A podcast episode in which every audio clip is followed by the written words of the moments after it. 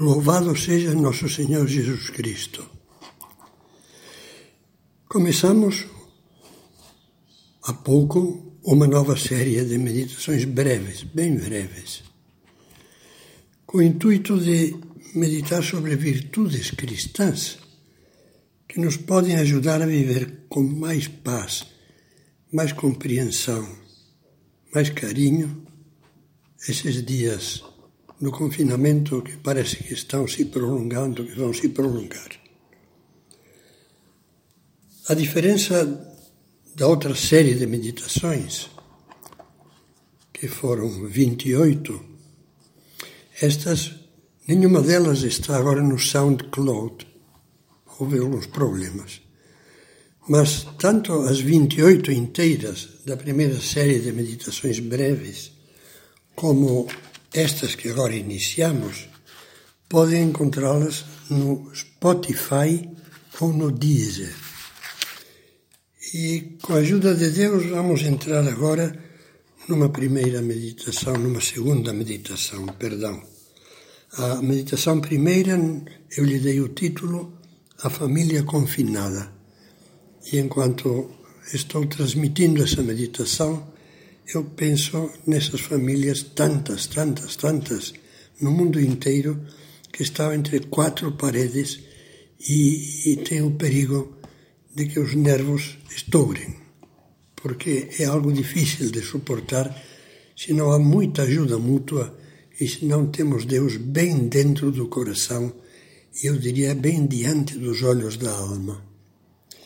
Esta meditação eu lhe dei um título também. Os títulos que dou procuram indicar qual é o conteúdo. Os preconceitos dentro do lar. Olha, na vida familiar, essa vida em que as pessoas passam anos convivendo, e agora abro um parênteses para dizer, já falei na primeira meditação que as virtudes que vamos comentar nesta nova série são pensadas especialmente para a época do confinamento, mas na realidade se trata de virtudes que deveriam ser vividas habitualmente por todos nós no nosso convívio familiar, na vida habitual com os outros. Pois bem, preconceitos. É fácil encerrar as pessoas num preconceito como se as fechássemos numa prisão ou as congelássemos num freezer. Pronto, está congelado como uma múmia. Não pode mudar, não vai mudar. Isso é uma arma do diabo. Não vencer esses preconceitos vai pouco a pouco roendo, como um rato, roendo o amor, deteriorando o amor. Quando dizemos fulana é, é terrível o verbo ser aqui. Não. Agora tem essas dificuldades, tem esses defeitos, mas não é isso. Não, é que é impaciente, não há jeito, é, sempre vai ser. Não é verdade. As pessoas mudam. Não as, não as congelemos nos defeitos que, que às vezes são mais imaginários nossos do que reais. Então, como já falava na primeira meditação, boa parte das atuais dessa nova série vai eu vou tirá-la de livros que já publiquei. E concretamente entre estas primeiras vou tirar bastantes do livro A Paz na Família. E agora, já que se trata de ver os preconceitos, começo lendo o seguinte. No lar, os preconceitos podem ser inúmeros. Já nos conhecemos, dizem uns aos outros. E assim, mal o marido abre a boca, a mulher, sem se dar ao trabalho de escutá-lo, corta. Você já vem de novo com a mesma história. Você não muda. É, eu, ao escrever isto, confesso que fazia uma caricatura. Mas acho que às vezes a caricatura nos ajuda a enxergar melhor do que um retrato ameno. Assim, o pai começa, começa a explicar a dificuldade que tem de aumentar a mesada. E logo o filho interrompe: Ah, pai, sempre podando. Quer dizer que antes de ouvir, já se tem o filme do outro prontinho, como se as pessoas fossem clichês que não pudessem mudar. Já está feito. Uma gravura, uma lâmina de aço, já não vai poder mudar. Como é importante o empenho em entender por que ele ou ela é assim.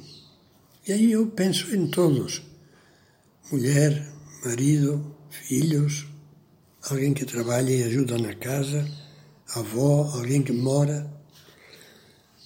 Não, não nos damos ao trabalho de perguntar, talvez porque fazemos muito pouca oração e falamos muito pouco, muito pouco com Deus.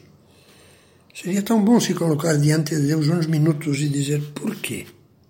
Por que eu acho que essa pessoa é assim?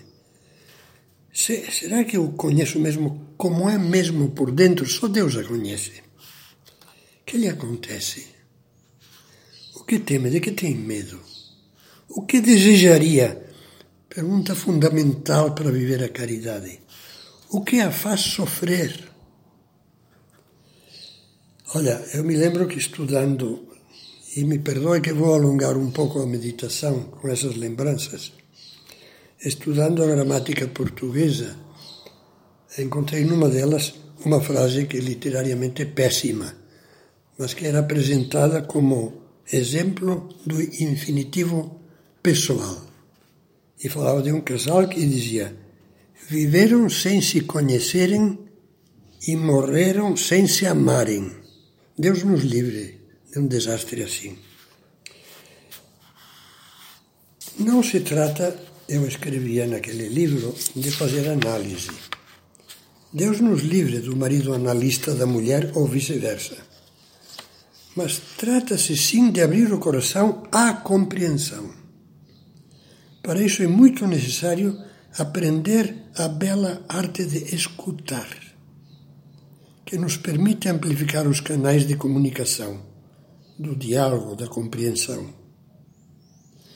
Na prática, certamente essa arte é aquele tipo. Não pratica, perdão, certamente essa arte é aquele tipo de marido que nos tempos normais chega em casa, senta no sofá, crava o olhar na tela da TV ou então na, na espécie de pequeno ídolo que está na palma da mão que se chama celular. A mulher está ansiosa por falar-lhe e ele, abanando a cabeça como quem faz uma grande concessão a um ser inferior, lhe diz: Vai, vai, fala. Ela desabafa enquanto ele olha para o infinito, com uma inexpressividade de peixe, eu escrevia. E quando a mulher termina, diz: Já acabou? e volta a mergulhar no celular. Pelo contrário, pratica a arte de escutar aquele que deixa falar o outro. Aí é onde hoje devemos meditar, sobretudo, e tirar conclusões. Como eu já lhe dizia na primeira meditação, não me limito simplesmente a ler coisas que já escrevia. Faço pequenos comentários, glosas, ampliações ou corto pedaços coisa que agora nos possam centrar num tema. Dizia, pelo contrário, pratica arte de escutar é que ele deixa falar o outro. Escuta-o com atenção, tome nota dessas coisas que vêm agora. Escuta-o com atenção até que termine. Evita acusações ou desqualificações. É, você diz isso porque você. E aí acusa, não? Não se serve de expressões do tipo já sei, não precisa me dizer. Toma cuidado com as interpretações errôneas de palavras mal entendidos, que são horríveis, de palavras, de frases, de gestos, é que fez um gesto, de atitudes, de olhares. Pratica a arte de escutar o que sabe pedir amavelmente esclarecimentos do que não entende. Aquele que está atento ao assunto da conversa sem pular abruptamente para outro, sem cortar, como se cortasse uma bola no vôlei, na rede. Evita expressões cortantes como isso não admito, não aguento esse modo de falar, você não muda, não tem jeito, etc. Só o respeito do qual falávamos na outra meditação, na primeira, sem preconceitos nem precipitações, pode levar a entender o outro. E quando a compreensão vai crescendo, a pessoa deixa de dizer ele deveria ou ela deveria ser assim e passa a pensar ele ou ela é assim, portanto, o que é que eu devo fazer? Eu. Deveria essa pessoa ser assim? Não. Eu devo ser. Se compreendo, devo ser para ajudar melhor. É uma verdade comprovada que quando procuramos compreender uma pessoa, facilmente descobrimos que a atitude nossa, a palavra, os, esses mutismos, os silêncios, que mais poderia ajudar, passamos a pensar nisso. Qual palavra poderia ajudar mais? Qual silêncio poderia.